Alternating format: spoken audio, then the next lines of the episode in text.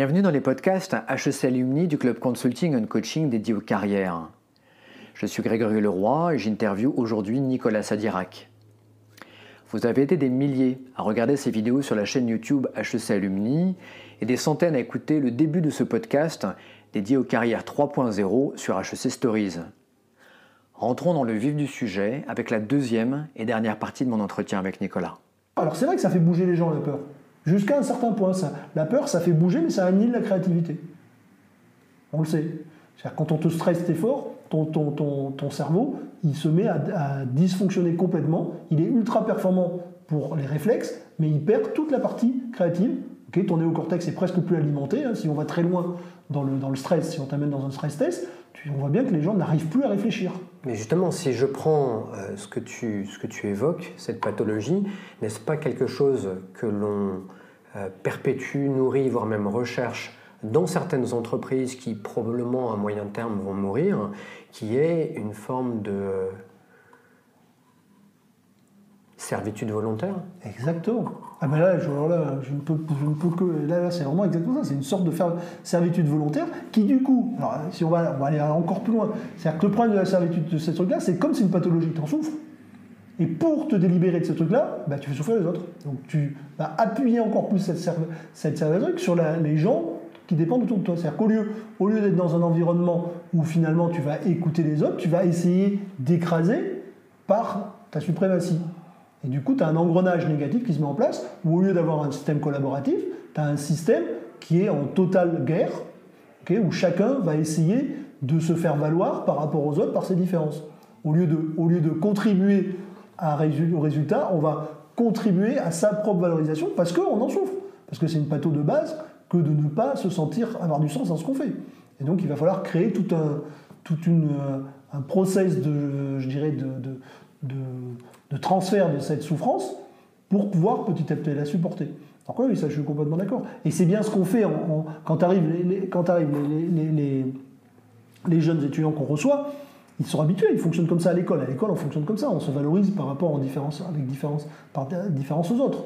Donc euh, ils arrivent comme ça. Et quand on, justement on refuse de rentrer dans ce jeu-là en disant qu'on travaille qu'en groupe, qu'on travaille que en collaboration, c'est violent au début. Ils n'ont pas l'habitude. Il faut que ça reprenne un temps. Mais après, une fois qu'ils l'ont vécu, ils, ils, se sentent beaucoup mieux. Parce que c'est vachement plus solide comme valorisation que d'avoir un résultat, un projet qui marche. Ça n'a rien à voir avec une note quand tu as fait un produit, et, que, en plus dans, cet exemple de produit, à la fin, il y en a quelques-uns qui ont été utilisés. Bon, bah, quand tu vas aller expliquer euh, à la boîte comment faire et que tu vas discuter, c'est hyper valorisant. Moi, je me rappelle toujours, j'ai un étudiant qui était chez, Facebook, euh, que je rencontre une fois, qui me dit Rendez compte, ma, ma, ligne de code, elle est exécutée 10 milliards de fois par jour. Mais il est super content parce qu'il a, rendu 10 milliards de fois de service. C'est, quand même pas comparable avec le fait de dire tu as eu 12.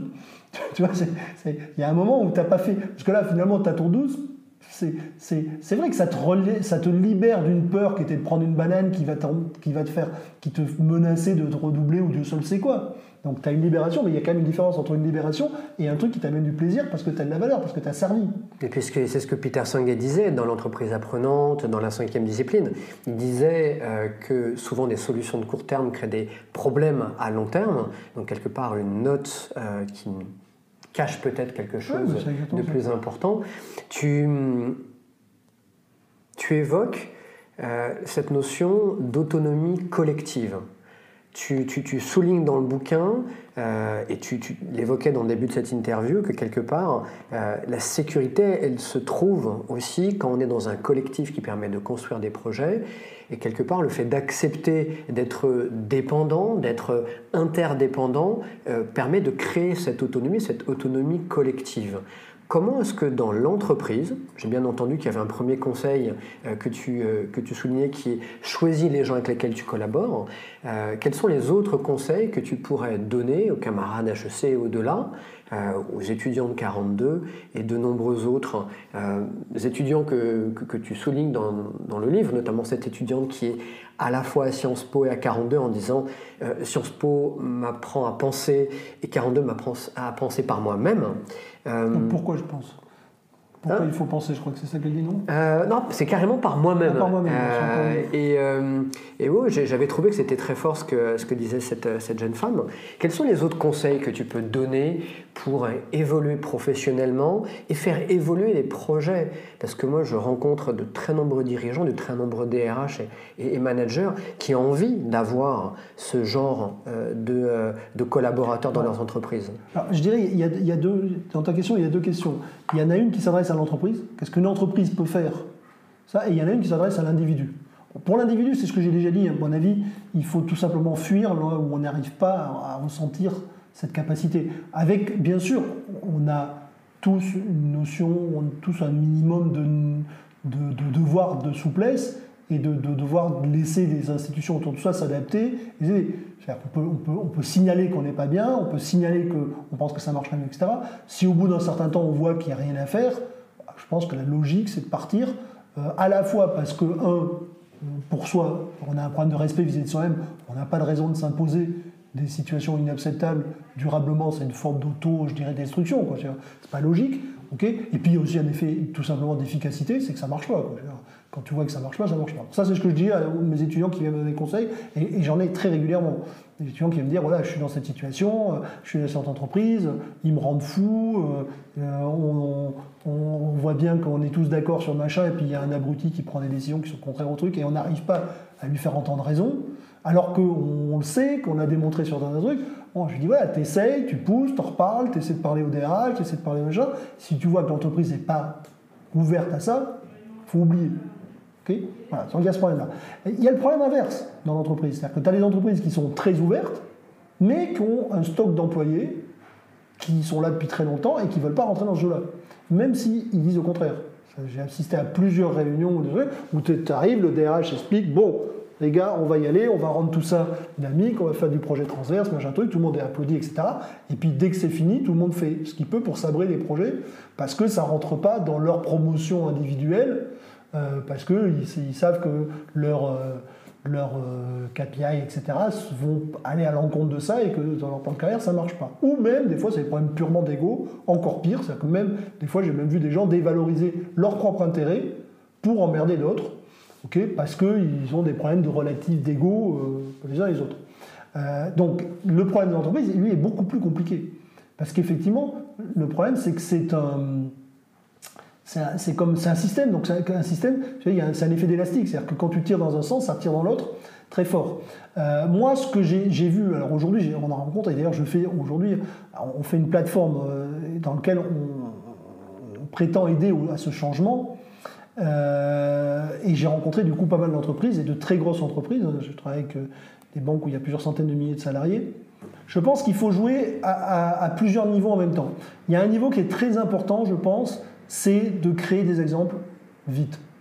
C'est-à-dire qu'il faut arriver à avoir un certain nombre de guillemets héros dans l'entreprise qui ont travaillé sur des projets, deux, trois, trois, c'est pas beaucoup pour une grande structure, mais un certain nombre de projets où on a créé cette, cette intelligence collective et où on a des résultats extraordinaires sur un domaine ou un autre pour avoir une adhésion collective globale. Ça, c'est important. Je pense qu'il faut aussi en même temps rassurer les salariés et leur mettre en place un certain nombre de workshops de base pour qu'ils le sentent. Et ça, on a fait avec 42 et on est en train de le faire. C'est en gros, l'idée, c'est de faire travailler ces jeunes qui ont pris cette façon de collective de travailler et de les mélanger avec des cadres pendant une semaine ou un truc comme ça, en travaillant sur des, soit des sujets d'entreprise, soit autre chose, où ils, se, ils, viennent voir un mode de fonctionnement où finalement ils perdent le contrôle et ils voient que ça marche encore. C'est une sorte de, de phase d'étonnement et de, de rassurage. Et après, il faut essayer de connecter les deux, c'est-à-dire qu'il faut créer de plus en plus de projets larges et essayer de les insérer dans les trucs. Donc c'est ce que font beaucoup d'entreprises avec les, factor- les, les startup factory, où tu crées ton, pool et après tu essaies de tirer tes salariés, salariés là-dedans. Euh, beaucoup ont encore du mal avec la partie, je dirais, basique, qui consiste à- à que chacun travaille sur son... C'est-à-dire que le problème, c'est que c'est assez compliqué pour un individu de rentrer dans un collectif s'il n'a pas pris les bases du travail collectif. Donc c'est pour ça qu'il faut le faire sur des choses simples. Il ne faut pas, qu'il y ait l'enjeu économique. C'est pour ça que le fait de le mettre dans une école, c'est ce que j'explique. Tu sors le mec, tu l'amènes dans une école à travailler sur un projet qui n'est pas le sien. Voire même qu'il y a des raisons économiques. Bon, on, a, on a fait des trucs pour, on a, on a fait des trucs pour Renault par exemple. on a fait des trucs où on a fait travailler des cadres d'autres entreprises. Ils sont dans un cadre neutre. Tu vois, on est en train de travailler sur le problème, par exemple, du tableau de bord pour 2030. Comment ça sera un tableau de bord où il n'y a plus de volant, etc. On peut parler de la voiture. Bon.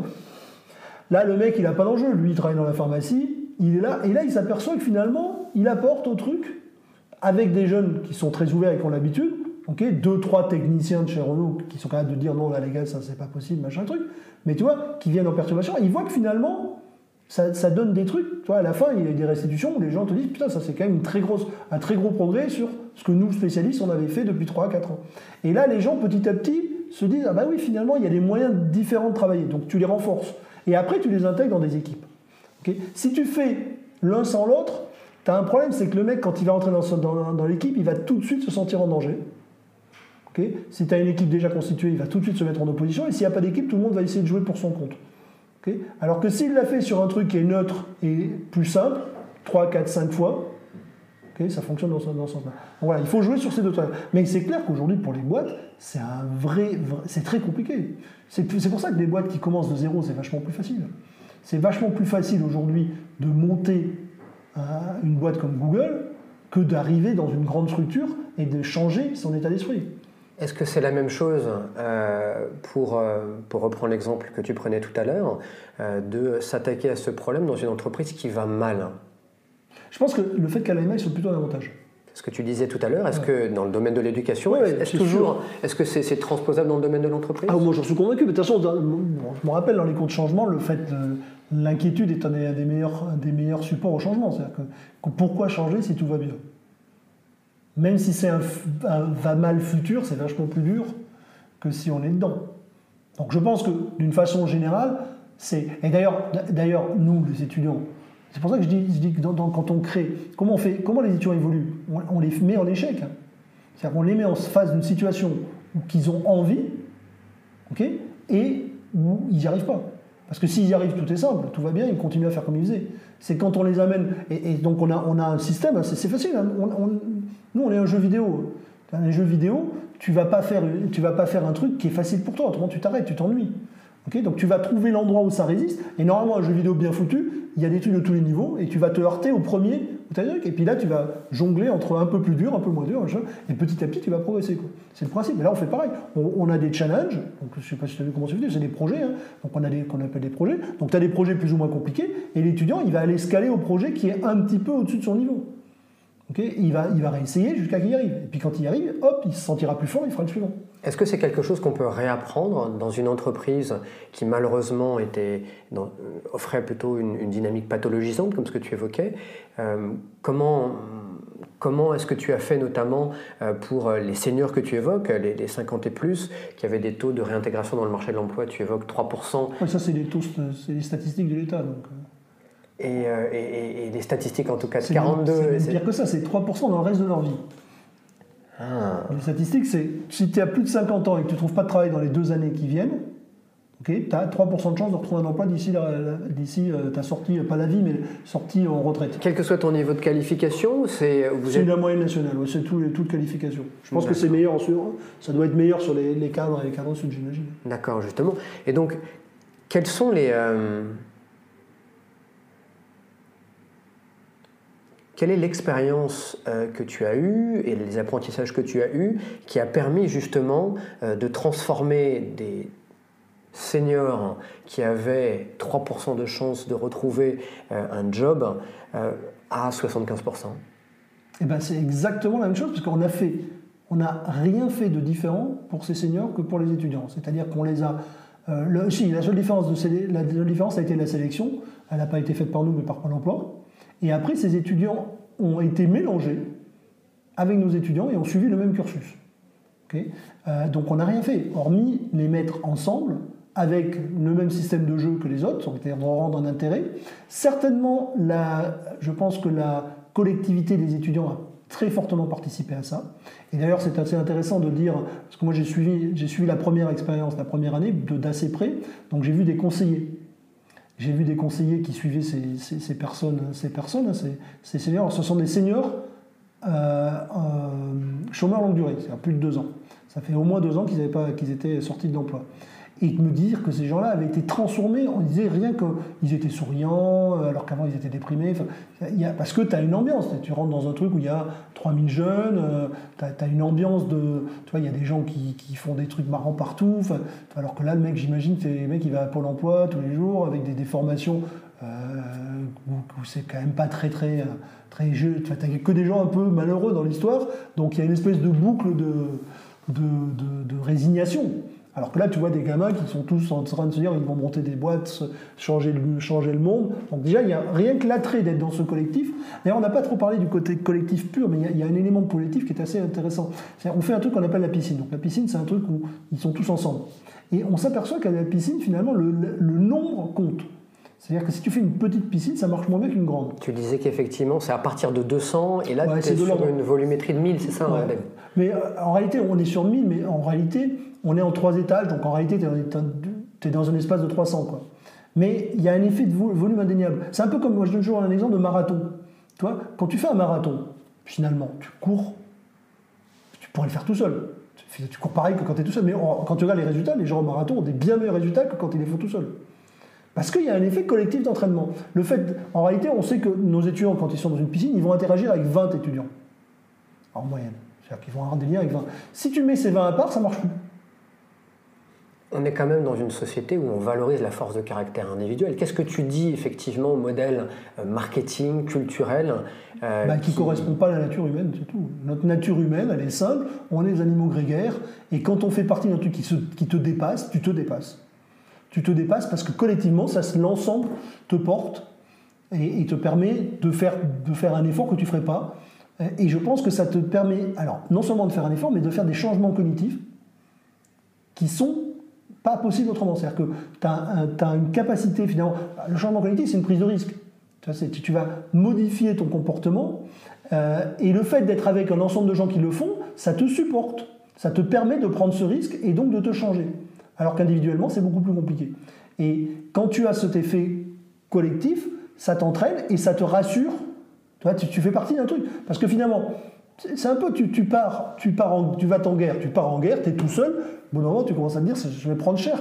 Et puis, au bout d'un moment, s'il y a plein de gens qui se mettent autour, tu dis, bah, je suis pas tout seul.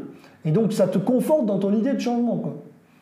et là, c'est pareil, tu as une espèce d'effet, et il y a un seuil, hein, très clairement, autour de 100, 50, 200.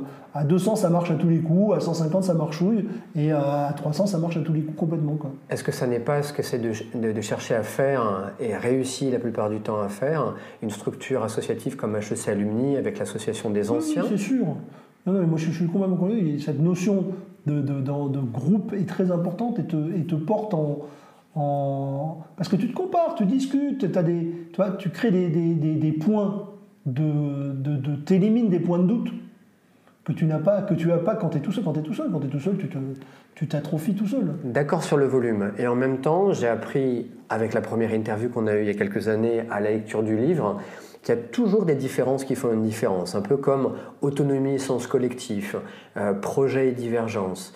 Là, euh, dans ce collectif qui, pour moi, au sein de la piscine, euh, se distingue très clairement des systèmes de classe préparatoires qu'on peut avoir dans, ah les grandes écoles. Et j'ai même l'impression que c'est peut-être un système de sélection euh, plus ah, pertinent. Ouais, en plus, il faut bien comprendre que la piscine, aujourd'hui, ce n'est pas, c'est, pas un mode de sélection. Euh, on a été obligé de sélectionner à 42. on a été obligé. Parce que tout simplement, il y a trop de candidats. donc ça, c'était une nécessité. Mais la piscine, au départ, c'est un mode éducatif. À Epitech, on, a, on sélectionne avant la piscine. Donc il faut bien comprendre que la piscine, c'est. Et d'ailleurs, on réutilise la, notion de piscine plusieurs fois dans le cursus, à 42 comme à Epitech, etc. En fin de compte, on utilise cette piscine chaque fois qu'on a besoin de faire un changement de, façon de penser, de, changement cognitif.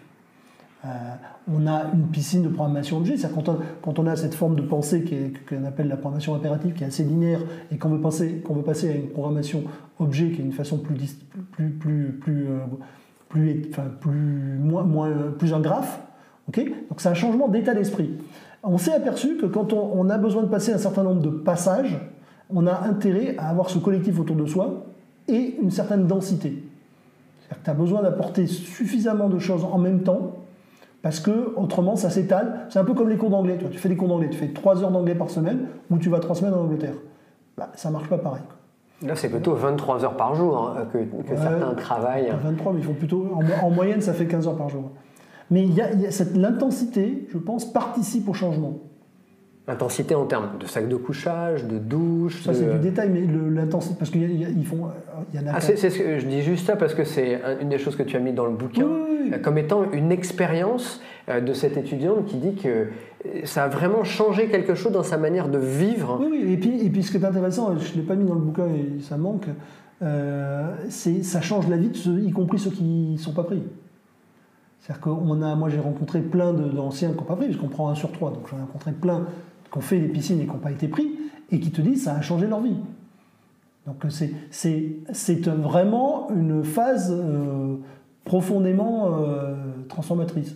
Parce que tu as cette intensité, tu as ce collectif qui te porte, et ça te change, hein, très clairement. Tu évoques la notion quelque part de rituel, hein, de, Oui, il y a, peut-être un rite d'initiation. Est-ce que tu penses, au même titre, euh, remettre des fondamentaux dans l'éducation, qui est euh, ce mode de fonctionnement grégaire, euh, que ce, rituel de passage, d'entrée et de euh, le réinstaurer régulièrement permet d'engrammer quelque chose de différent Oui, je pense, je pense qu'il faut avoir ce genre de truc régulier. Alors aujourd'hui, dans, des structures comme 42 ou Epitech, etc.,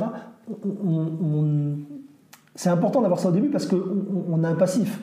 Cet étudiant, il n'arrive pas vierge. Il s'est tapé 15 ans d'éducation. donc il faut restaurer ça. Euh, je pense que système, si on voit un système éducatif plus complet, et on est en train de travailler en ce moment sur des expériences qui commencent beaucoup plus jeunes, euh, on n'a pas forcément besoin d'avoir un truc aussi fort dès le début, mais je pense que des choses qui peuvent être des week-ends ou des 3-4 jours, beaucoup plus réguliers d'action collective, peuvent tout à fait euh, contribuer à ça. Un peu comme, moi, j'ai toujours, euh, j'ai fait pas mal de, rugby et de judo, ces espèces de Mercator, des trucs comme ça, où on est plein à la fois, c'est des éléments très structurants pour moi. Enfin, ça a toujours été des éléments structurants, parce que tu fais des hypothèses, moi, tu es une équipe, bon, tu vas jouer une fois, une fois tous les week-ends. Euh, donc bien sûr, tu fais des hypothèses, mais c'est un, un, cycle d'apprentissage qui est beaucoup plus long et lent que quand tu es dans un truc où tu vas taper finalement 10 matchs en 3 jours ou en 2 jours. Et du coup, tu te dis, tiens, lui, quand il est là, ça marche mieux. Tu vois, on essaie le match d'après, c'est tout de suite, tu as l'espèce de boucle, j'essaye, je rate, je recommence, on est machin, plus le fait que tu es fatigué, donc tu t'engueules plus vite, donc ça veut dire que tu vas plus vite sur le fond des choses, parce qu'après, tu vois, il y a le côté polissage au début, mais quand tu commences à être vraiment à être crevé, bah, tu commences à dire les vrais, ce que tu as vraiment sur le cœur. Toi, tu as une équipe de 15, c'est pas, tu mets Moi, j'ai toujours vu que ces mercators nous faisaient progresser de façon très forte en tant que collectif. Hein. Je parle pas des individus, pas la technique, ça fait pas progresser, d'autant que tu es crevé, tu fais n'importe quoi, mais ça durcit très fortement la confiance et l'équipe. Parce qu'on est confronté à, des choses difficiles ensemble et on doit collectivement trouver des solutions pour, se dégager de ces problèmes. Et donc ça te, ça te fait une confiance d'équipe qui est très très forte. Et c'est pareil, vois, cette, espèce de piscine, c'est au début, les étudiants, ils sont très individualistes, ils arrivent, ils sortent du lycée, machin, ils vont apprendre leur truc, et petit à petit, ils apprennent à, voir qu'ils n'y arrivent pas, donc euh, que c'est trop dur, et que en se reposant sur l'autre, en travaillant ensemble, ça marche mieux, quand on est deux, ça marche mieux, quand on est trois, ça marche encore mieux, à quatre, cinq, tu vois, ils prennent cette espèce d'effort collectif, et en même temps, on leur demande un changement violent dans leur façon d'apprendre, euh, qui, qui, est supporté par ce collectif où ils ont plein de gens autour et qui voient que tout le monde y croit. Et que, tu vois, parce que si tu, finalement, si tu si es tout seul à essayer de faire un truc et que tu vois que personne n'y croit, c'est quand même compliqué. Quoi. Là, tu as quand même 1000 mecs autour de toi qui y croient, ou 300 si tu es dans une salle. Donc tout ça, ça te porte et ça te permet de un changement qui est, qui qui quand même très fondamental. Quoi. Quelque part qu'on peut transposer euh, dans la recherche d'emploi, dans l'évolution professionnelle, dans la notion de réseau Oui, oui, je pense qu'avec un réseau, c'est tout à fait ce qu'on fait avec un réseau. Quoi. À condition qu'on se donne l'intensité suffisante pour le, fréquenter suffisamment, quoi, pour avoir assez de retour. Et, euh, parce que l'autre truc qu'il faut comprendre, c'est que quand tu es dans un truc comme la piscine, parce que les gens ne comprennent pas cet effet de fatigue. L'effet de fatigue, il a, il a un intérêt, c'est que les gens, ils arrêtent d'être policiers. et, il faut que, si tu as un réseau, mais que ton réseau te renvoie jamais du négatif pour te dire que ça déconne, et ça c'est dur, tu sais, tu sais comme moi, quand tu veux monter un réseau, le plus difficile, c'est que les gens arrive. Tu vois, bon, nous, on faisait, on, on faisait des soutenances, euh, on faisait des entretiens d'embauche, des simulés. Ça sert à rien. Les mecs, ils disent jamais que. Tu vois, si tu veux que ça serve, il faut que tu, tu, tu travailles avec les entreprises avant pour qu'elles leur disent la vérité. Quoi. Tu vois, les entreprises qui disent au mec, tu, tu, fais n'importe quoi, c'est vachement. Les entreprises ne disent jamais ça. Ce sont un truc très bidon, enfin très cool, mais si tu veux que l'autre il progresse, il faut lui dire. Donc il y a un gros travail en amont pour arriver à libérer la parole de l'entreprise. Mais quand tu es dans, es dans une piscine, au bout de 4 jours, tu dis, ça fait 4 jours qu'ils travaillent 24 heures ou 22 heures par jour ou 15 heures par jour, ils sont crevés. Je peux dire qu'il n'y a plus du tout. Euh, quand l'autre fait une connerie, il lui dit, écoute, tu me fais chier, quoi. Là, ça sert à rien, tu passes ton truc. Tu vois et du coup, tu passes cette, espèce de. Parce que quand tu as un truc qui est très polissé, tu peux pas comprendre ce qui se passe, quoi. Toi, si tu es chiant, si un étudiant est chiant et qui est chiant, personne lui dit, quoi. Donc les gens, qu'est-ce qu'ils font en général? Ils s'écartent. Mais là, ils peuvent pas. Ils sont coincés dans le truc, tout le monde est là. Quoi. Donc au bout d'un moment, ils lui disent écoute, là, tu commences à me casser les pieds, va ailleurs. Quoi. Tu recrées de la boucle de feedback hein, pour que la personne. Tu crées de la boucle de feedback et tu crées une situation de fatigue qui évite le, le, le, comment dire, le, politiquement correct. Ce que les entreprises ont essayé de réinstituer avec les fameux 360. C'est un 360, hein, c'est exactement ça. Sauf que c'est accéléré. C'est accéléré parce qu'il y a tellement d'interactions et il y a aussi cette notion de vérité qui est, alors dans le 360 créé par l'anonymat, mais là qui est créé par la, par la, nécessité d'aller au bout. Tu un projet à faire, le mec il t'emmerde, il ne contribue pas, tu lui dis quoi. D'habitude tu ne dis pas. Quand c'est un truc, tu as, 6 mois, bon bah tu vas t'écarter, tu vas. Tu vois là tu es obligé, tu vis avec. Et comme tu dis, quand tu as les sacs de couchage, tout ça qui, est là en plus, machin, et qui le mec qui t'irrite, au bon moment, tu, ça, ça, pour ça, il y a beaucoup. Il n'y a, pas, de. On n'a jamais, jamais eu de violence, mais il y a de la tension. Ils sont fatigués quand tu les vois. Au bout de, tu vois très clairement l'attitude au bout de deux semaines, elle n'est pas du tout la même qu'au début, parce qu'il y a la fatigue vient s'accumuler, et les gens, ils parlent plus pareil. Donc ça, ça, ça y participe. Quoi.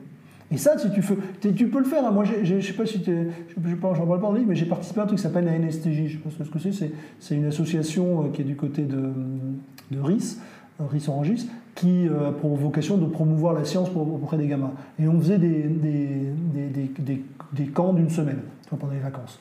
Et c'est pareil, hein, quand tu fais des gamins, tu leur fais envoyer des fusées en l'air. Bon. Ok, tu, sais, on fait gonfler des fusées, machin, ils envoient des fusées. Euh, au début, tout le monde est gentil, machin, truc, tu fais faire expliquer ton truc, comment ça marche, et puis au bout d'un moment, tu vois, tu arrives près de la fin et les fusées, elles ne marchent pas. Mais tu vois les tensions monter, tu vois que les gamins, ils se comportent différemment, et là, tu vois qu'ils apprennent. C'est à ce moment-là, c'est le moment où il y a vraiment des vraies discussions en disant pourquoi lui, il pas fait ci, il n'a pas fait ça, machin, truc, et puis à la fin, ça vole.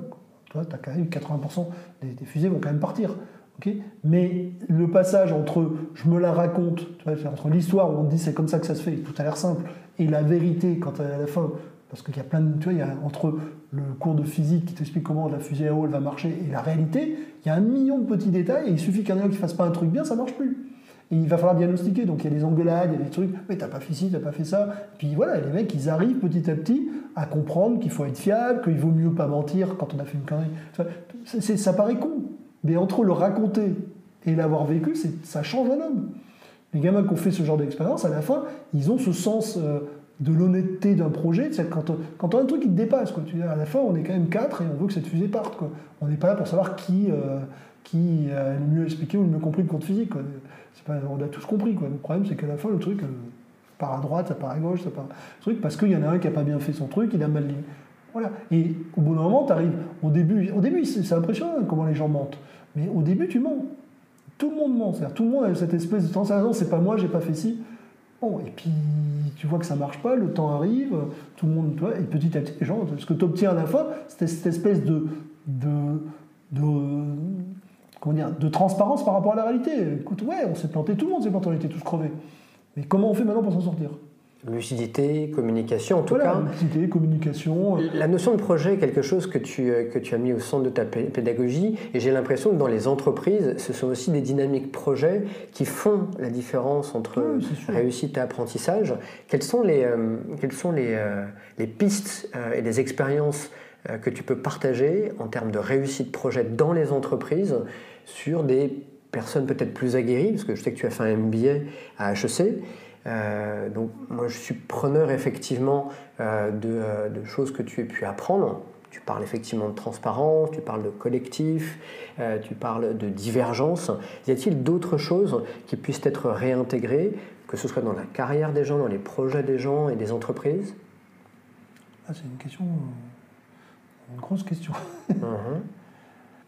Euh, moi, je, dirais, donc là, donc, il y a bien sûr tout ce que tu as repris. Il y, a, un élément qui est quand même, à mon avis, très central, c'est la notion de confiance. Euh, la confiance en soi, mais surtout la confiance aux autres. Et euh, une espèce de.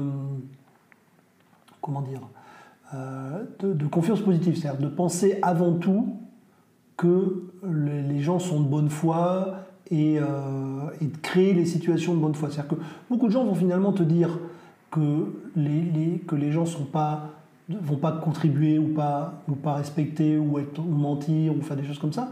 Mais en réalité, ça dépend. C'est essentiellement le contexte qui crée ça. C'est-à-dire que si on crée un élément des éléments de confiance finalement et qu'on on arrive à pas entre guillemets mettre amener les gens dans un environnement de frayeur où on va leur, on va les contraindre. Si on arrive à leur faire expliquer que c'est un environnement de créativité où on va gagner, en général, les gens sont très très positifs.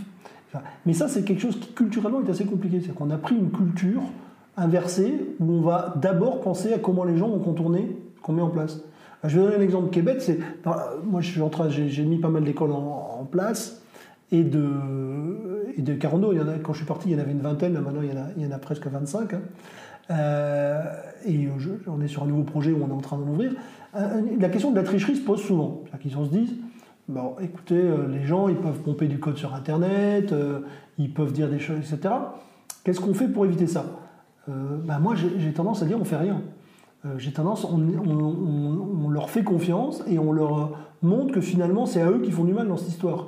Et à partir du moment où on restaure cette confiance, c'est-à-dire que plus tu chasses, plus tu vas mettre de règles pour empêcher les gens de tricher, plus tu vas faire des tests, plus tu vas leur faire dépenser de l'énergie pour tricher. Et plus ça va devenir un objectif légitime de le faire. C'est-à-dire qu'à partir du moment où tu mets une règle forte et que tu dis on va faire gaffe, machin truc, le mec qui la contourne, il trouve ça légitime. Alors que si tu arrives à lui faire comprendre que finalement s'il triche, bah, ça nous va très bien, c'est juste qu'il est en train de se faire du mal, parce que finalement il n'a pas appris, euh, et que si tu crées des situations, parce que finalement le mec qui triche, il va toujours le payer, parce que vois, nous, comme, comme, tu fais des projets de plus en plus compliqués, ben, le suivant, ça sera encore plus compliqué. Il sera obligé de tricher encore plus, et à la fin, il va plus rien comprendre à ce qu'il fait. Il peut tricher un certain temps avec lui-même, mais avec ses camarades, c'est quand même assez compliqué. Au bout d'un moment, les mecs vont plus jamais, personne ne va bosser avec lui. C'est comme dans une boîte, si tu, fais, si tu triches, si, tu, maquilles les choses, au bout d'un moment, ça sait et personne ne veut bosser avec toi. Ils vont pas, les gens vont se, détourner en disant Oula, je ne veux pas aller me mettre à. Ce mec-là, c'est moi qui vais faire le travail à sa place. Donc, euh, au bout d'un moment. Et quand tu laisses faire ça, ça marche très vite. Alors que si tu forces, finalement, tu vas obliger le mec à tricher tu, vas l'inciter, il va tricher de plus en plus, et ça sera quasiment impossible pour lui de revenir en arrière, parce qu'il sera allé trop loin. Tu vois, tu vas l'avoir laissé s'empêtrer lui-même dans le truc. Et ce que je, pense, c'est exactement pareil sur au niveau entreprise. Euh, il faut avant tout créer un environnement dans lequel tu dis ah ouais, ok, je sais que c'est pas forcément simple, je sais que, tu, que ça, ça pourrait se passer comme ça, ok, mais on va faire ça ensemble, et moi je te garantis que si tu te trompes, je serai, euh, si tu déconnes, ben voilà, je serai bienveillant avec toi, et on en, on en parle et tout va bien. Quoi. Euh, alors que si tu commences à monter sur tes grands chevaux en disant il y a hors de question que vous fassiez ici, ça, déjà tu fais la liste des idées de trucs à pas faire, et, en plus tu vas acculer les gens à trouver des moyens de contourner le truc encore plus. Voilà. Donc ça c'est très important, cette notion de confiance en soi et d'espace de confiance aux autres et ça va ensemble, c'est-à-dire que c'est parce que tu es tranquille et, confiant que les autres peuvent se permettre de, l'être, etc. Et ça fait une boucle très vertueuse. Je pense que c'est, voilà, à part ça, on avait dit tout le reste, hein, c'est bien sûr la liberté, l'autonomie, euh, la, capacité à, avoir un retour, je pense que c'est très important, c'est-à-dire qu'il est très important dans un système, pour qu'un système soit euh, évolutif, il est très important d'avoir un système de retour euh, à la fois régulier et le plus objectivable possible. Ça, c'est important. Un truc qui est très, très intéressant dans, ce qu'on a fait, euh, c'est les profs. Par exemple, quand tu enlèves le prof à l'étudiant, tu crées beaucoup, beaucoup, beaucoup d'objectivité. Le problème, beaucoup d'étudiants ont un problème avec le prof qui, euh, pour eux, les note de façon injuste, ou en tout cas sans qu'ils comprennent pourquoi. Je vous donner un exemple qui est très, je ne pense pas avoir cité dans le livre, mais on avait mis en place des, on avait un problème à Epitech où nos étudiants, en gros, les boîtes nous disaient ils sont super bons en informatique, tout ça, ils sont géniaux, mais euh, quand ils nous écrivent un mail, on ne comprend pas ce qu'ils racontent en gros, en expression écrite, c'était une catastrophe. Et on avait mis des indicateurs pour, euh, essayer d'analyser ça. Et on a mis en place un, module donc, euh, dédié là-dessus. Et ce qu'on a fait, c'est un truc assez, assez simple, c'est que en gros, on a essayé d'analyser un peu avec les étudiants et on aperçu que finalement, l'étudiant, quand tu discutes avec un étudiant de tech, il dit de toute façon, moi le français, je suis nul, j'ai toujours été nul, alors je peux rien, que je fasse un effort ou pas, ça change rien, vaut mieux que je me concentre sur la technique, au moins là-dessus je progresse, et puis euh, ça fera oublier le reste aux autres. Bon, voilà un petit peu le truc. Et quand tu lui dis, mais alors pourquoi, euh, parce que tu arrives quand même à parler avec tes camarades, donc tu arrives à leur expliquer des trucs, euh, pourquoi ça se passe pas bien avec ta prof de français? Oui, de toute façon, les profs de français ils m'aiment pas, ils m'ont jamais aimé, peut-être, peut-être. Et après, ce qu'on a fait, on s'est dit, bah tiens, bon, ok, donc tu parles avec tes camarades, si tu es capable d'expliquer avec tes camarades, à tes camarades des trucs, quoi. Donc euh, lui dis, euh, bah, eux ils pensent que oui, quoi. Et donc on leur fait un petit jeu où on leur donne une petite histoire, avec des cartes, des, dessins, un petit dessin animé, un petit dessin animé. On leur demande de l'expliquer. On leur dit, vas-y, raconte ta vie, euh, qu'est-ce qui s'est passé Donc un truc en casse, tu vois, quatre cartes, tu as un chat qui rentre par la fenêtre de, la cuisine, qui casse, qui casse un truc et qui ressort. Raconte. Donc ils écrivent le truc. Et donc ils écrivent trois lignes. Et après, on donne ces trois lignes à 10 étudiants et on leur propose 10 histoires proches. Ils doivent choisir. Et là, tu t'aperçois que 60% des étudiants ne trouvent pas la bonne. Ça, c'est ce qu'on avait au, départ, en moyenne. On avait 60%, sur 10, on a 6 qui n'ont pas trouvé la bonne. C'est des histoires très peu différentes, mais toi, avec des petites conjonctions, etc. Et donc, tu, tu, le mets dans une salle avec les étudiants, parce que là, le problème, c'est que c'est plus un prof, c'est ses potes.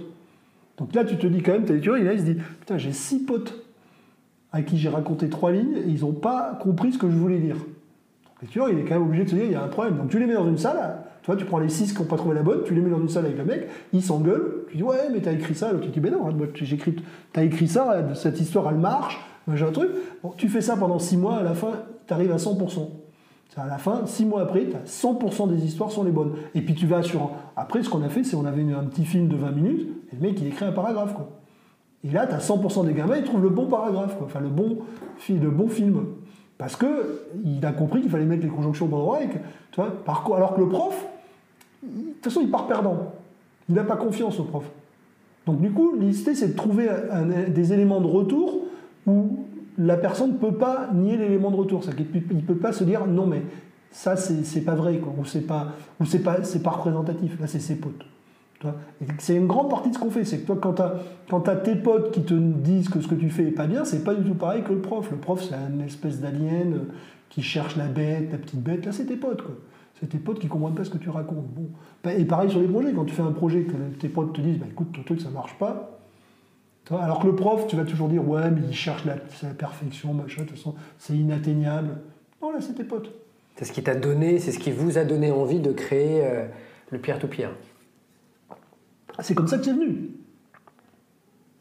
C'est comme ça que c'est venu. Mais à, donc à Epitech, on n'avait pas de peer-to-peer, hein, puisqu'on avait ce, corps d'étudiants. Euh, sauf pour l'histoire de français, d'expression. Enfin, on n'a pas, pas appelé ça français parce que ça les aurait traumatisés. On appelait ça expression écrite, tu vois. ça, c'est un peu, de, marketing pour contourner le truc. Mais en gros, parce qu'un étudiant d'Epitech classique, il, arrive en haïssant le français. Il faut être clair. Ils arrivent, le français, c'est vraiment pas pour eux toi, tu as 1% qui a, qui a, eu la moyenne en français, que le reste, pour eux, le français, c'est la bête noire. Donc tu l'appelles autrement, parce que de toute façon, en boîte, personne n'a envie qu'ils fassent de la preuve, qu'ils fassent un truc de dingue. Ils ont juste envie que quand ils envoient un mail, tu comprennes ce qu'ils racontent. Quand ils font. Parce que, mine de rien, c'est quand même des informaticiens, mais à la fin, ils font quand même un compte rendu d'activité, ils font même un état de sinistre, il faut quand même écrire, quoi. Mine de rien. Mes plein vont arriver. Au début, moi j'avais des discussions avec des gens qui vont dire non, mais je vais toujours trouver quelqu'un, je lui expliquerai. Tu vois, ils, vont fuir l'écriture. Et alors ça a même fini cette histoire qui était assez amusante parce que donc, cette prof euh, qui a encadré ça, donc on a monté ce, dispositif avec une prof qui n'était pas du tout prof d'ailleurs, qui était une, une journaliste. Elle, écrivait dans, dans euh, elle était journaliste, elle faisait des trucs. Elle a, après, elle a monté avec des étudiants un groupe d'écriture spontanée et les mecs se sont mis à écrire pour le plaisir. Quoi. Truc complètement dingue. On s'est retrouvé avec, je crois, 300 ou 400 étudiants qui participaient euh, à de l'écriture collective. Ce qui était pas Quand tu m'aurais dit ça deux ans avant, je t'aurais dit attends, arrête tes conneries, euh, qu'ils n'arrivent pas à renvoyer trois mails. Quoi. Il y a quelque chose d'itératif. J'ai mon compère, euh, Pascal Masson, au sein du club Consulting and Coaching, qui avait trois questions pour toi en tout cas, j'en ai sélectionné trois parmi euh, la dizaine qu'il m'avait donné, que j'ai trouvé vraiment intéressantes. Si tu étais ministre de l'Éducation pendant dix ans, quelles seraient tes trois décisions majeures? Si tu étais DRH d'un grand groupe, quels seraient tes axes en matière de recrutement et de développement de tes collaborateurs? Et si tu étais directeur général d'HEC, qu'est-ce que tu changerais? Aïe, aïe, aïe, que des questions horribles. Ministre de l'Éducation, qu'est-ce que j'aimerais pas être ministre de l'Éducation? En plus, j'en ai côtoyé quelques-uns. C'est un vrai calvaire. Euh, c'est un vrai calvaire, ça c'est parce que c'est au-delà du côté euh, je pense que le plus gros problème des ministres de l'Éducation aujourd'hui, c'est de, gérer les relations politiques entre les différents corps, euh, et que finalement la partie pédago existe quasiment pas. Euh, après, moi, je pense que ce, que, je ferais, je pense que le truc qui serait le plus, le plus, euh, le, plus, le plus marquant, ça serait de redonner de la liberté à l'étudiant, c'est-à-dire la capacité justement de décider si oui ou non il va en classe. Ou voir, il y a un truc que j'ai vu qui était assez intéressant, j'ai vu une, où est-ce que j'ai vu ça? Je crois que c'est en Finlande. Il y a des écoles en Finlande où en fin de compte, tu es obligé d'aller à l'école, mais tu n'es pas obligé d'aller en classe. Donc en fin de compte, tu es obligé d'aller physiquement dans le lieu, mais tu peux participer ou pas à ce que tu as envie. Euh, je pense que ça, ça structure fortement, parce que le prof, après, il se pose des questions. Quoi. Rien Parce que le problème, c'est que, au-delà de ça, c'est-à-dire qu'on a plein de profs qui font des choses qui ne sont pas bonnes, mais ils n'en sont pas conscients. Ils n'en sont pas conscients parce qu'ils n'ont aucun outil parce que finalement, leur, outil de mesure va être leur, euh, euh, inspecteur et pas l'étudiant. Et, donc, si tu redonnes le pouvoir aux étudiants, je pense que tu peux rien que ça. C'est, c'est plus marquant. Donc, tu rends l'école obligatoire, parce que c'est une bonne chose qu'ils, aillent à l'école. Mais à l'école, tu mets, euh, des, PlayStation, enfin des trucs comme ça, et, les cours. Et, objectivement, tu vois, euh, un truc moi, qui, m'intéresse toujours, qui, dans, l'équipe de développement que j'ai actuellement, j'ai un ancien 42 qui me dit, qui me dit, moi je jouais à peu près, à peu près 8 à 10 heures par jour. Je faisais des de Warcraft, des choses comme ça. Et il m'a dit, au bout de, de 3-4 mois à 42, j'ai arrêté de jouer parce que c'était moins amusant. Tu vois? Donc, euh, faut pas, faut pas, tu vois, si aujourd'hui tu es moins amusant que passer une heure devant une PlayStation, bah, c'est pas bon. Quoi. Si l'étudiant il préfère jouer que d'écouter le prof, il y a un bug. C'est qu'on n'a pas rendu le truc intéressant. Moi, j'ai fait des trucs de physique avec, je sais pas, vous avez connu les Sharpak, sur les mains à la patte. Bah, je peux te dire que les gamins, ils s'amusaient. Hein. Et ils n'allaient pas. Enfin, on n'a jamais obligé un seul gamin à être là. Ils s'amusaient, ils riaient. Ils étaient... Parce que c'est amusant. La physique, c'est avant tout des challenges. Donc tout est amusant si on le rend. Donc je pense que si tu rends. Ouais, ce qu'on pourrait faire facilement, je pense, une des règles assez simples, c'est ça c'est dire bon, l'école, c'est physiquement obligatoire, mais dans l'école, tu n'as pas d'obligation d'aller en cours. Si tu vas en cours, c'est que le prof t'intéresse pour une bonne raison Y. Ça, je pense c'est un, des, un des curseurs qui, à mon avis, permettrait de changer. Euh, endémiquement le, système. Après, je pense qu'il y a un autre truc, mais qui est beaucoup plus compliqué euh, à, mettre en œuvre, parce que ça, pose plein de problèmes de justice sociale et d'organisation, ça serait la capacité de choisir l'école. C'est-à-dire d'avoir finalement des écoles qui soient libres, elles-mêmes. C'est-à-dire que c'est, En fait, non, moi, c'est une chaîne de confiance. On fait confiance à l'étudiant, et puis on fait confiance aux profs. Parce que là, aujourd'hui, les profs n'ont pas d'autonomie. Les inspecteurs ont des, ont des enfin, finalement, le prof, il est en permanence jugé par son entourage, il ne peut pas prendre d'initiative économique. Et pédagogique. Et une école peut pas. J'ai participé à un, enfin j'ai participé. On a aidé à 42 un truc qui s'appelle la classe inversée. C'est une association de profs. ok à peu près 6000. Donc le, je sais le principe de la classe inversée, hein, c'est un truc où ils font pas les devoirs, ils font pas en classe, on fait pas, on copie pas, machin. On apprend les leçons à la maison et on discute en classe. C'est un truc qui tout à fait me paraît déjà intelligent. Et du coup, ça, c'est une méthode qui a, qui a, démarré euh, il y a une vingtaine d'années, hein, et il y a des profs qui le portent. Le problème, c'est que la plupart des profs qui portent ces méthodologies se font euh, très maltraités par leur institution, euh, par les autres profs, euh, par le, collège quand ils sont dans un collège, des fois le rectorat, enfin tout un, tout un bazar, donc ils ont fait une association pour ça. Et tu t'aperçois que finalement, le, prof a très peu d'autonomie. Le collège a très peu d'autonomie. C'est-à-dire qu'il y a des collèges qui ont décidé de le faire de façon collective, c'est-à-dire que les profs sont d'accord tous ensemble pour le faire, et ils ont des problèmes avec leur rectorat. Donc moi, j'aurais tendance à dire que ce qu'il faut, c'est descendre cette chaîne de confiance, qu'elle va être, au lieu d'avoir un, truc en haut qui décide pour tout le monde, qu'on descende à l'étudiant, donc aussi au prof, donc aussi à l'établissement, et qu'il y ait donc plusieurs établissements qui fassent des choix pédagogiques et que l'étudiant puisse choisir. Parce que un, des, autres gros problèmes de notre système, c'est cette espèce d'uniformité. C'est pas la même chose qui marche pour tout le monde. Donc il devrait y avoir des établissements qui marchent bien pour certains étudiants et pas bien pour d'autres. Et là, aujourd'hui, on imagine que tous les gamins sont pareils, alors qu'ils ne le sont pas. Et du coup, ça crée une unité qui est d'abord très compliquée à gérer, euh, qui fait des catastrophes quand on se trompe, et qui n'a pas de capacité d'apprentissage. Plus il y a de diversité, tu vois, ce qu'il faudrait, c'est que chaque établissement soit, soit autonome, que les profs à l'intérieur soient autonomes et que les élèves soient autonomes, qu'ils puissent choisir la classe qu'ils veulent, le prof qu'ils veulent, etc. Et que eh ben, chaque année, on ait une espèce d'échange d'expérience entre les différents élèves, entre les différents profs, entre les différents collèges entre eux, et puis après les régions pourraient discuter entre elles pour essayer de trouver comment ils sont utilisés. Ça, ça fait un système apprenant où on fait de l'expérience, on, se donne l'autorisation de, se tromper. Parce que là, le problème, c'est que on te dit, moi j'ai eu des discussions, on te dit, oui, mais alors tu te rends compte, si une école fait n'importe quoi, ça va bousiller les gamins. Mais non, on les bousille tous. Que, non mais le truc, c'est qu'il y a moins de chances quand même de bousiller statistiquement des gamins dans un système apprenant que dans un système monolithique. Tu vois, en, statistique, même si tu t'imagines que l'intelligence, enfin la, pas l'intelligence, mais la, pertinence est répartie aléatoirement, tu vois bien que dans un système d'apprentissage, tu vas la retrouver plus facilement que dans un système monolithique. C'est mécanique. Là, on a un gros truc très compliqué à gérer, alors qui au-delà même du, côté pédagogique, parce que quand, tu vas, quand es dans les rouages du truc, tu t'aperçois qu'il y a très peu de discussions pédagogiques, mais essentiellement des discussions administrativo-corporatistes, ce qui fait qu'un ministre ne gère quasiment que ça, hein, donc lui a très peu d'action sur le truc. Euh, mais au-delà de ça, je pense que structurellement, on, a enlevé trop de, de capacité de, divergence à droite, truc, qui permet de prendre des décisions. Ça, c'est mon, point de vue sur le ministre.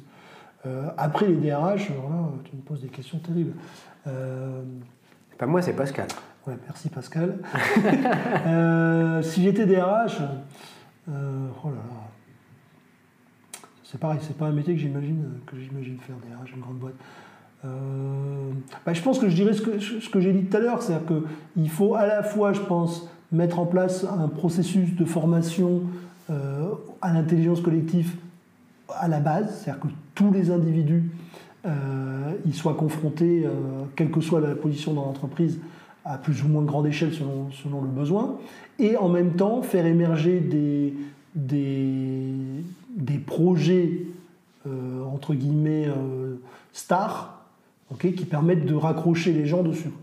Donc à la, fois faire une sorte de start-up factory ou un, ou un truc de ce, de ce type-là, et en même temps avoir un truc bien latéral pour que tout le monde, bien, bien uniforme plutôt pour que tout le monde euh, comprend par des... Euh, moi je dis, hein, ce, qui, ce, que j'ai vu qui marche bien, c'est cette espèce de mélange de, de, jeunes dans des collectifs intelligents avec des, salariés euh, sur des problématiques entre guillemets orthogonales à leur quotidien.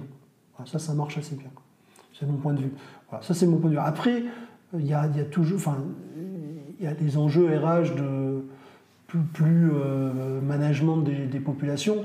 Là, j'ai pas d'avis, c'est assez. Euh, assez euh, Bon, là, dessus moi, je vais. Ce que, les seuls trucs que j'ai lus qui me paraissaient bien, c'est des trucs dans, dans les, sur l'entreprise libérée, etc., où effectivement, on doit, à mon avis, ce, système de management individuel avec hiérarchique d'individu à individu est beaucoup moins efficace que des collectifs où des gens se, se valident les uns, les uns les autres, parce que ça, ça donne une il y, a, plus de transparence et donc moins d'impression d'inéquité. Et je pense que quand même, en tant qu'individu, c'est l'inéquité qui te rend le plus, le, qui, te, qui te fait finalement diverger le plus vite des intérêts collectifs. C'est quand tu as l'impression de ne pas être traité de façon équitable, euh, pas, les trucs, tu, diverges beaucoup plus facilement d'un intérêt collectif que si tu es dans un environnement où tu as l'impression que finalement ça peut être une erreur. Les erreurs, c'est assez facile à supporter. L'injustice, c'est beaucoup plus, euh, c'est beaucoup plus dur. Que les gens, que les gens se trompent, bon. Bah, trompe, toi aussi tu te trompes. Injuste, c'est autre chose. Voilà. Et alors le dernier, c'était quoi le, directeur d'HEC que je ah, C'est avec pour Eloïc. Euh... Oh là, je sais pas mon directeur d'HEC. Je sais pas. Qu'est-ce que je, qu'est-ce que je voudrais faire si j'étais directeur d'HEC si je devais reformuler la question, euh, en tout cas que je trouve intéressante, parce que lui a vécu le MBA, tu as vécu le MBA de HEC, euh, qu'est-ce qui, euh, dans une concurrence mondiale, hein, avec des cultures différentes, américaines, euh, asiatiques, européennes, qu'est-ce qui permettrait au MBA et à l'exécutif MBA HEC de bénéficier de ton expérience bah, C'est compliqué d'abord parce, que, parce que l'exécutif il marche quand même super bien. J'ai vu que dernièrement il y avait encore des très bons classements. Euh, mes conseils, ça aurait été assez naturellement d'essayer de, valoriser le plus possible de diversité. mais c'est déjà fait, qu'il y a déjà un effort important, en tout cas en termes de géographie. Peut-être que je pense que tu vois, la, diversité d'âge, euh, intégrer des gens avec une plus grande panoplie d'âge, parce que moi, par exemple, quand on a des. Euh, l'expérience qu'on a fait avec les, personnes âgées sur 42, finalement, c'est un accident. C'est un accident qui, fait qui vient du fait qu'on a rencontré des gens du ministère du Travail parce qu'on avait des problèmes avec Pôle emploi et nos étudiants. C'est-à-dire qu'on avait des étudiants dans la même situation qui n'étaient pas traités pareil et on ne comprenait pas pourquoi. Donc, du coup, on a essayé de fouiller, on a rencontré des gens du ministère du Travail, et dans les discussions qu'on a eues avec eux, ils nous ont parlé de leurs problèmes sur ces populations, et on a dit essayons. Mais ce n'était pas du tout quelque chose de calculé. Et surtout, on pensait rendre service. On pensait rendre service à ces personnes, et on s'est aperçu que ces personnes aussi apportaient beaucoup dans les groupes étaient. Euh, donc je pense qu'effectivement, il faut essayer d'avoir la plus de diversité possible, d'âge, de... Je sais qu'HEC fait aussi beaucoup d'efforts pour avoir des diversités en termes de, social, etc.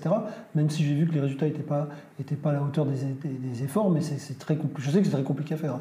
Je l'ai vécu même à Epitech, c'est vraiment très très compliqué de, casser les codes sociaux, mais ça apporte énormément.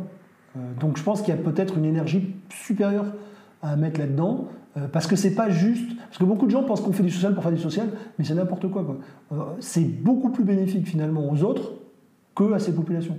Et et c'est pareil pour les personnes âgées. Ça a été énormément positif pour nos étudiants non âgés, mais ce n'était pas du tout prévu. Donc je pense qu'il y a un effort, peut-être. Mais je, crois, je pense qu'HEC fait déjà beaucoup d'efforts dans ce sens-là. Euh, après, euh, bah, ce côté travail en équipe, alors peut-être peut ce qui pourrait être mis mieux sur l'exec, sur c'est de mélanger plus les équipes. Mais ça, ça a des avantages et des inconvénients. Hein. Le fait d'être sur la même équipe longtemps a, beaucoup, a aussi des avantages.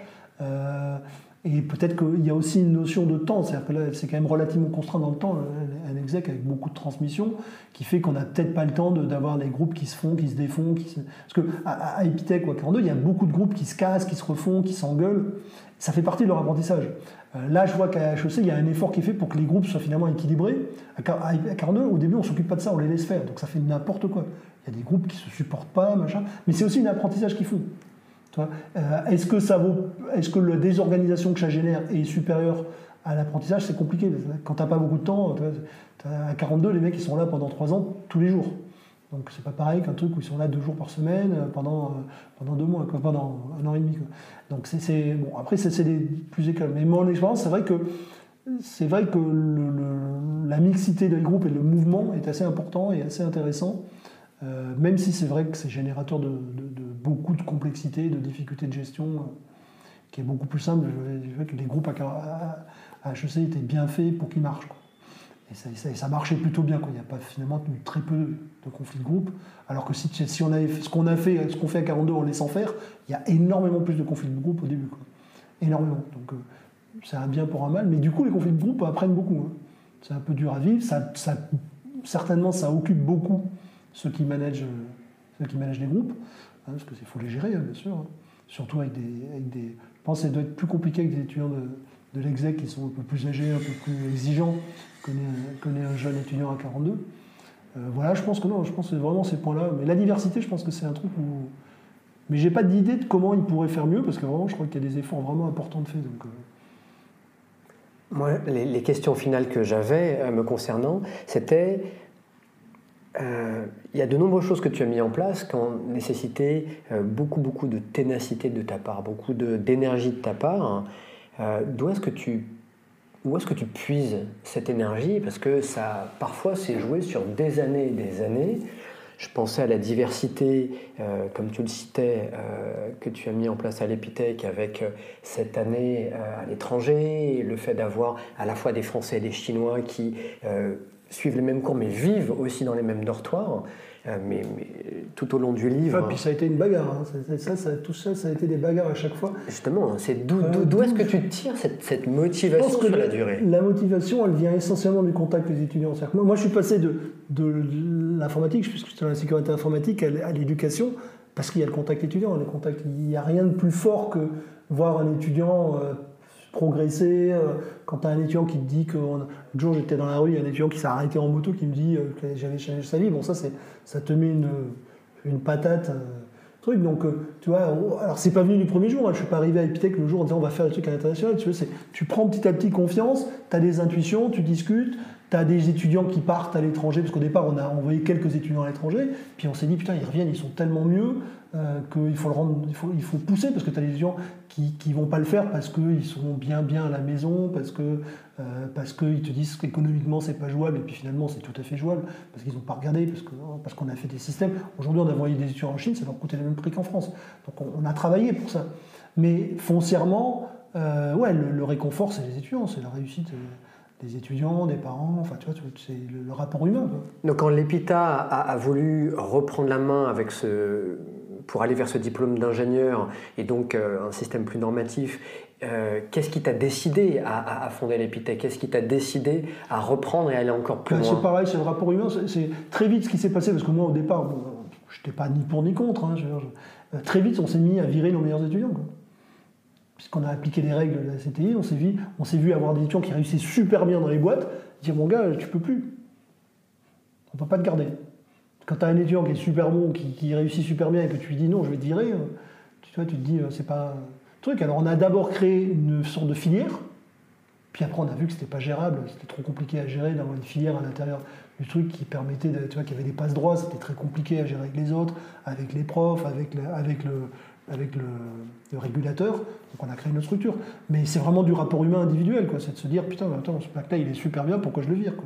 Donc ce que j'entends, c'est que la plupart des choses que tu enseignes, que tu as mis en place, c'est des choses que tu as vécues. Là, j'entends le test and learn.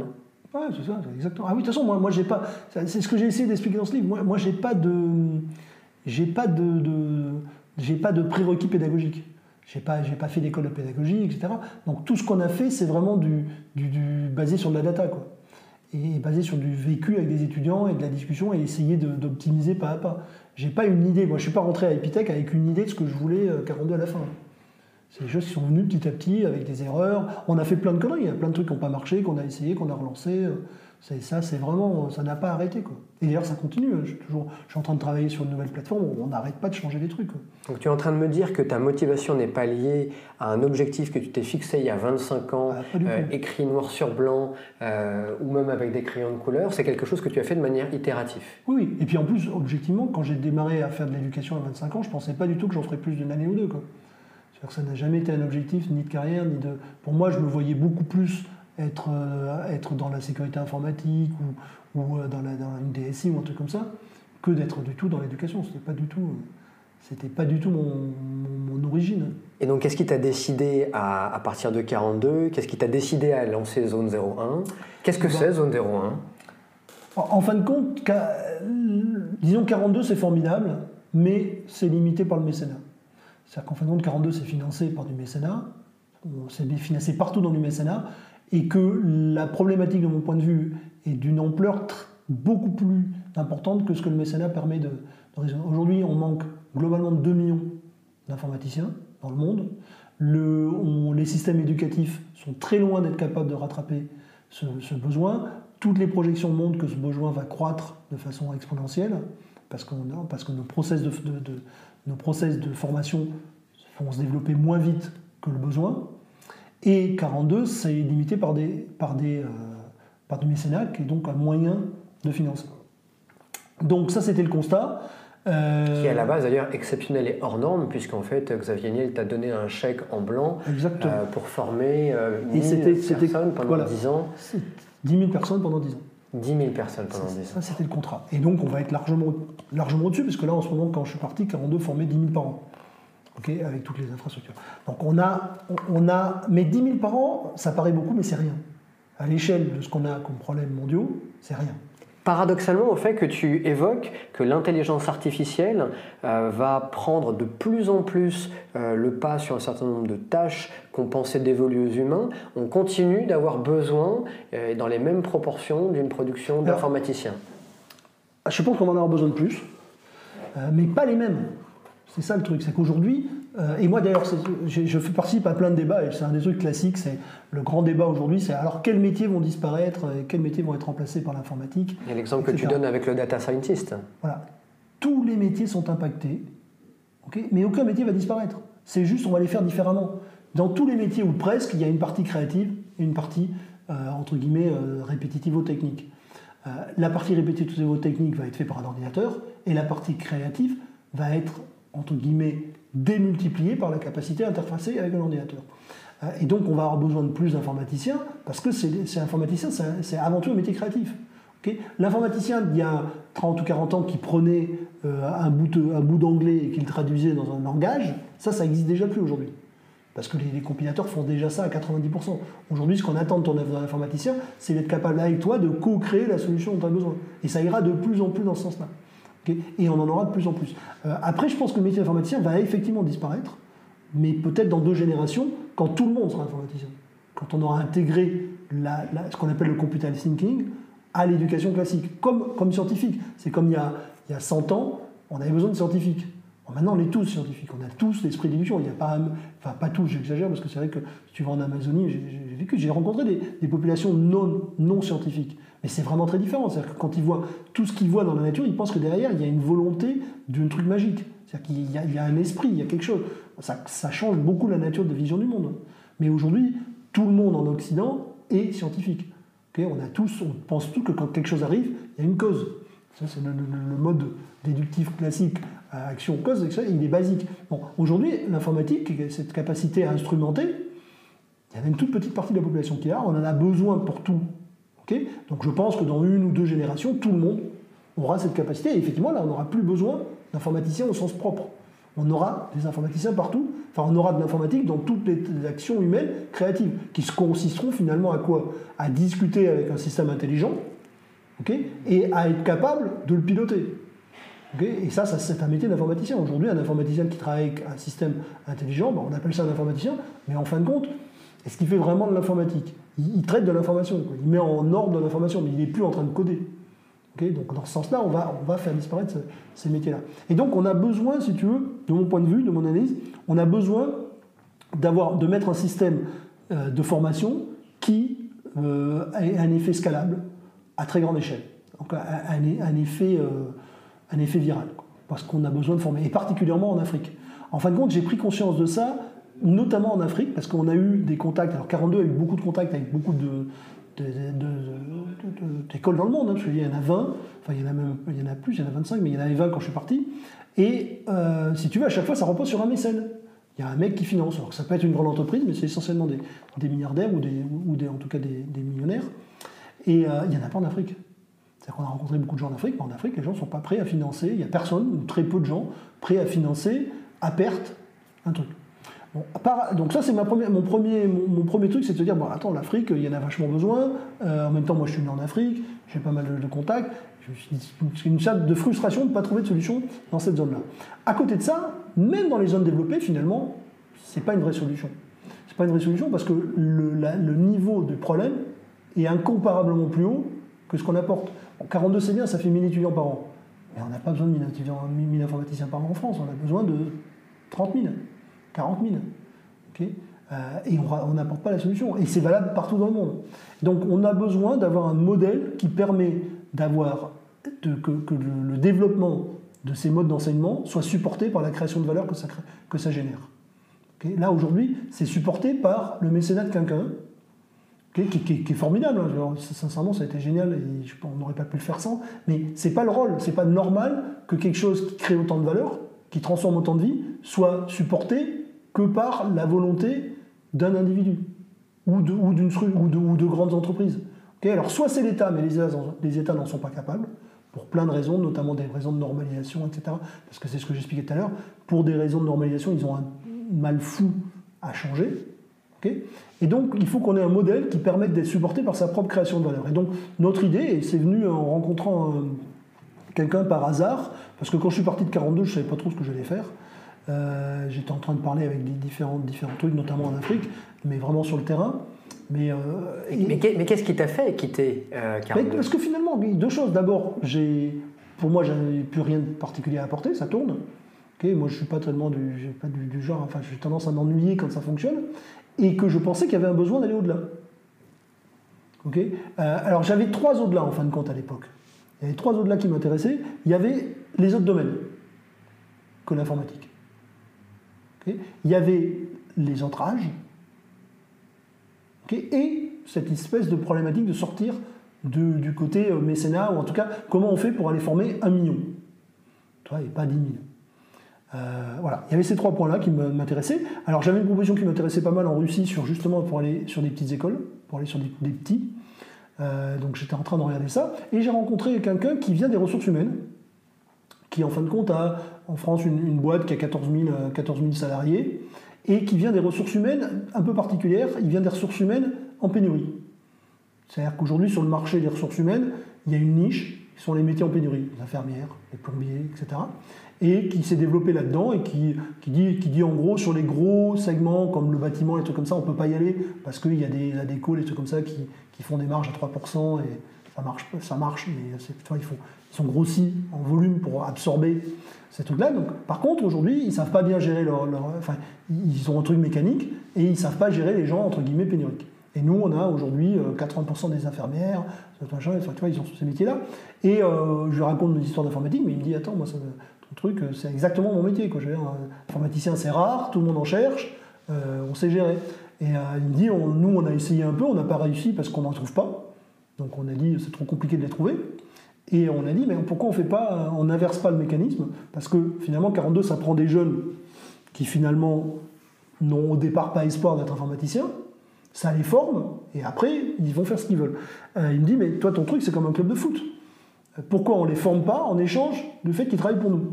Car on dit, voilà, moi, je te reconnais, je dis, tu as du talent, donc ça, on a des tests, on a la piscine, à la sortie de la piscine, on sait te dire, toi, pour nous, on est sûr à 90% que tu vas faire un informaticien. Coach, je te forme gratuitement pendant deux ans, tu travailles pour moi pendant deux ans.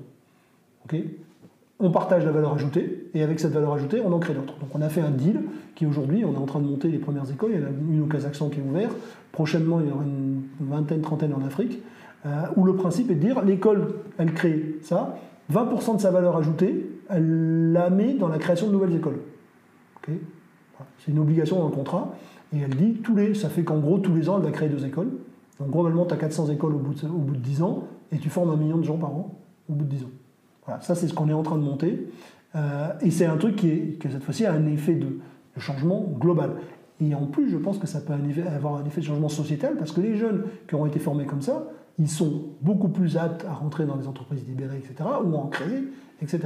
Donc voilà sur le, projet sur lequel euh, je travaille en ce moment. Euh, ça, prend bien, il y, a, une vraie demande, parce qu'il y a un vrai manque d'informaticiens, il y a une vraie population aujourd'hui de jeunes talentueux qui sont complètement déconnectés du système éducatif, aussi bien en Europe euh, ou ailleurs, mais encore plus dans les pays en voie de développement, comme on est en train de travailler sur des pays comme le Vietnam, on est en train de travailler sur des pays, des, pays euh, comme, euh, comme pas mal de pays africains, des pays d'Amérique du Sud. Donc on, a, on est sur des trucs comme ça, et on est aussi sur des pays, des pays européens importants, parce que même en Europe, aujourd'hui, il y a un très fort déficit d'informaticiens. Il y a énormément de décrocheurs. En France, on a quand même 120 000 décrocheurs tous les ans. Et parmi ceux-là, on a des gens qui ont du talent. Ils ne sont pas décrocheurs parce qu'ils sont idiots, ils sont décrocheurs parce que le système ne leur correspond pas. Et le système ne correspond pas pour deux niveaux, ça on en a déjà parlé. il, y a, il, faut aussi comprendre que on dit que le système n'a pas évolué, mais les jeunes ont énormément évolué et plus que jamais. les jeunes, ils sont aujourd'hui, si on prend sur les 10-15 dernières années, hein, ils sont dans un environnement entre guillemets ludico-éducatif, parce que les gens ne se rendent pas compte, mais aujourd'hui, des gens comme Google vont, vont aller recruter les gens dans les meilleures ligues mondiales de joueurs. Parce que les capacités cognitives développées pour réussir dans des jeux comme World of Warcraft ou LoL, etc., sont bien plus complexes que ce qu'on apprend à l'école. Et donc les mecs qui réussissent là-dedans, et qui ne sont pas les mêmes, hein, il y a une quasi-disjonction complète de population, sont des gens qui sont capables d'apporter dans dans, dans les, structures, si la structure est assez euh, ouverte et intelligente pour les intégrer des niveaux euh, incomparables, donc, qui ont une vraie valeur, ce sont des vrais talents. Donc voilà, donc ça c'est l'idée, c'est d'essayer de, réconcilier ces deux, mondes pour arriver demain à produire les informaticiens dont on a besoin. Donc il y a le projet, et en même temps j'entends que la manière dont tu évolues professionnellement euh, bah, confirme le fait que le plan de carrière est quelque chose qui n'existait déjà plus pour bon nombre de personnes et encore moins pour toi. Euh, il y a cette notion de hasard, il y a cette notion d'autonomie collective, il y a cette notion de, lien que tu tisses, de bien commun. Euh, est-ce qu'il y a d'autres choses qui, à l'intérieur, sont des piliers de Nicolas Sadirac qu'on pourrait modéliser ou dont on pourrait s'inspirer pour nos propres évolutions professionnelles? Moi, je, dis, enfin, je reviens à ça, je dirais vraiment, je fais ce que je ressens. là, là, dans les, j'ai pas complètement développé, mais notre objectif à la fin, c'est de créer des écoles qui soient des, qui soient des entreprises collectives. C'est-à-dire qu'on veut à la fin que les étudiants possèdent les structures euh, parce qu'on pense qu'ils vont prendre des meilleures décisions. C'est pas parce qu'on est gentil, c'est parce qu'on pense que collectivement, ils prendront des meilleures décisions pour s'adapter à leurs marchés locaux et faire évoluer le produit. Donc on est en train de créer une sorte d'open éducation qui va se réinventer en permanence. Ça, c'est quelque chose qui me touche parce que je pense que euh, personnellement, je pense qu'on a, on a là, là, on va rentrer dans des trucs un peu philosophico-politiques, mais je pense que qui ont toute leur place, je pense, dans, nos évolutions. Oui, bien sûr, mais, mais je, pense qu'aujourd'hui, on est en phase d'enjeux qui ne permettent plus, enfin, qui ne sont plus accessibles à de l'intelligence non collective. C'est-à-dire qu'on est arrivé dans des complexités qu'on ne peut pas imaginer résoudre par des gens trop hyper intelligents. C'est aussi simple que ça. Donc on est obligé de passer sur, ce, sur ce, cette, transformation collective, et je pense qu'elle passe par une génération éducative. C'est-à-dire qu'on a besoin de rééduquer une génération pour qu'on arrive à ça. Autrement, on va, dans un, on va avoir un problème. Et moi, personnellement, bah d'abord j'ai des enfants et je pense qu'on a, les solutions et que ça serait dommage de ne pas faire les efforts pour, aller, les, chercher. Et donc ça passe par ces processus éducatifs distribués. Parce qu'on ne peut pas éduquer. C'est vrai que tes profs, moi j'ai formé 25 000 personnes, mais c'est quoi 25 000 Si on veut un changement global, c'est pas, pas, ça n'a pas de sens. Ça dépend, il y a des points d'inflexion, il y a des, euh, singularités. Même 25 euh, 000, c'est tout petit. Hmm. C'est tout petit, et puis c'est très, très, peu diffus. Tu vois, c'est en Europe, aux États-Unis. Et en même temps, j'ai envie de te dire, euh, quels sont les autres, dans les d'autres pays, dans d'autres continents, qui ont fait la même chose non, mais il y en a, il y en a, il y a des gens. Mais c'est n'est pas le sujet. Mon, mon problème, c'est pas de me comparer. Mon problème, c'est comment je peux adresser un vrai problème. J'essaie de comprendre comment est-ce que ça peut se relier à d'autres projets. Non, mais il y a des projets comme, il y a des projets comme la Khan Academy, etc. Mais qui sont, à mon avis, dans, l'erreur. Mais bon, ça, c'est un autre sujet. Que, parce qu'ils sont dans la transmission de connaissances. Moi, je pense qu'on est sorti du problème de la connaissance. La connaissance, elle est, elle est aujourd'hui accessible, pas partout. Hein. Je ne suis pas en train de nier qu'il y a la moitié des Africains qui n'ont pas accès à Internet. Hein. Ça, c'est une réalité. Mais je pense qu'on est arrivé à un seuil de connexion suffisante pour pouvoir sortir de, cette, de, cette, de cette scission individuelle qu'on a créée parce que a, en fin de compte, si tu regardes l'évolution, et je disais, je sais plus où est-ce que j'ai lu ça, un truc qui disait que finalement, toutes les évolutions structurelles, elles sont venues de la densité d'interconnexion des êtres humains. Quand on était très épars. Et là, on, est en train de passer un seuil. On est en train d'arriver à un seuil où on est capable de faire, émerger des intelligences collectives suffisamment larges pour prendre des décisions de bon niveau, à condition que les gens y soient prêts. et même avec la part de la population qui a accès à Internet, c'est suffisant.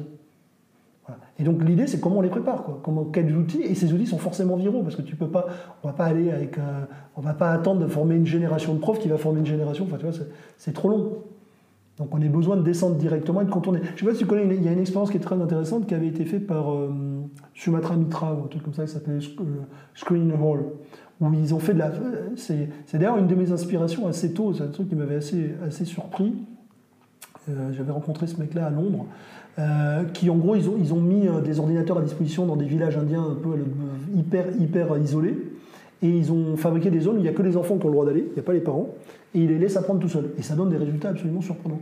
Y compris pour les parents. C'est-à-dire que les mecs, les, gamins de 10 ans, ils vont expliquer à leurs parents comment il faut planter les champs pour que ça soit le plus efficace, etc., en utilisant de la connaissance. C'est-à-dire qu'ils ne vont pas acquérir cette connaissance, ils vont l'utiliser. Je pense qu'on est passé d'une phase où on a stocké de la connaissance on a stocké dans les avenues de la connaissance, où on doit travailler maintenant sur des gens qui sont capables d'interagir avec des collectifs intelligents. Que ce qui soit automatique, qu'il soit artificiel ou humain. C'est la question finale que j'avais envie de te poser. Euh, quels conseils, suggestions, pistes d'exploration tu peux proposer pour que les personnes qui nous écoutent se connectent à d'autres personnes pour euh, avancer dans leur vie professionnelle? Bah Là, le conseil est simple, c'est venir, venir aux réunions des anciens. Venir aux réunions anciens, participer, euh, activer ce qu'on appelle, ce qu'on appelle d'ailleurs, si, on regarde un peu la, partie théorique du truc, hein, euh, le MIT a pas mal travaillé sur ce sujet, activer ce qu'on appelle l'open active mindedness, qui est en fin de compte le sous-jacent individuel du, euh, de l'intelligence collective. C'est-à-dire que la, qualité qui permet à un individu de participer à un collectif intelligent, c'est active open mindedness, c'est-à-dire la capacité à la fois à écouter, sans se faire, entre guillemets, influencer, tout en étant capable d'apporter ses propres, son propre avis. C'est-à-dire que la capacité de, de garder son avis tout en écoutant et participer à un collectif de discussion. Ça, c'est l'active Open Magnets. Il y a plusieurs, il y a des ouvrages hein, sur le sujet. Donc, si, vous si, je vous conseille un qui est vraiment bien parce qu'il est simple et, synthétique, c'est euh, Super Collectif. Il y en a un autre qui s'appelle, qui est Hypermind, qui est, écrit en, qui est anglais, qui est vraiment très très bien parce que lui, c'est un, rapport d'expérience. Donc, c'est 10 ans d'expérience quand même, hein, avec la CIA et, euh, des collectifs intelligents. Euh, sincèrement, il faut, le lire parce que ça bouscule pas mal de, de, de, de préjugés euh, il y, a bien sûr des limites. Hein. c'est quelque chose qui a démarré il y a une quinzaine d'années, donc c'est quand même nouveau. On ne maîtrise pas complètement le truc. Mais moi, on voit bien que sur des problèmes de très grande complexité, c'est la seule façon d'adresser les problématiques. Hein. Et donc, euh, il faut euh, travailler sur ces, choses-là, et ça se passe par le quotidien, c'est rencontrer les gens et discuter. Quoi. Discuter de façon ouverte. Et je pense qu'effectivement, une association d'anciens, c'est le meilleur lieu. C'est le meilleur lieu pour le faire, objectivement. Non, mais sans flatter le truc, c'est vrai. Même si je participe pas souvent. C'est vrai que j'ai pas beaucoup vu, je suis venu quelques fois, mais pas beaucoup. Euh, justement, pour des conférences. Euh, le mot de la fin de ce chapitre, avant qu'on se rencontre à nouveau dans, quelques années bah, écoute, dans, dans, quelques années, on verra si on a réussi à changer, changer le monde.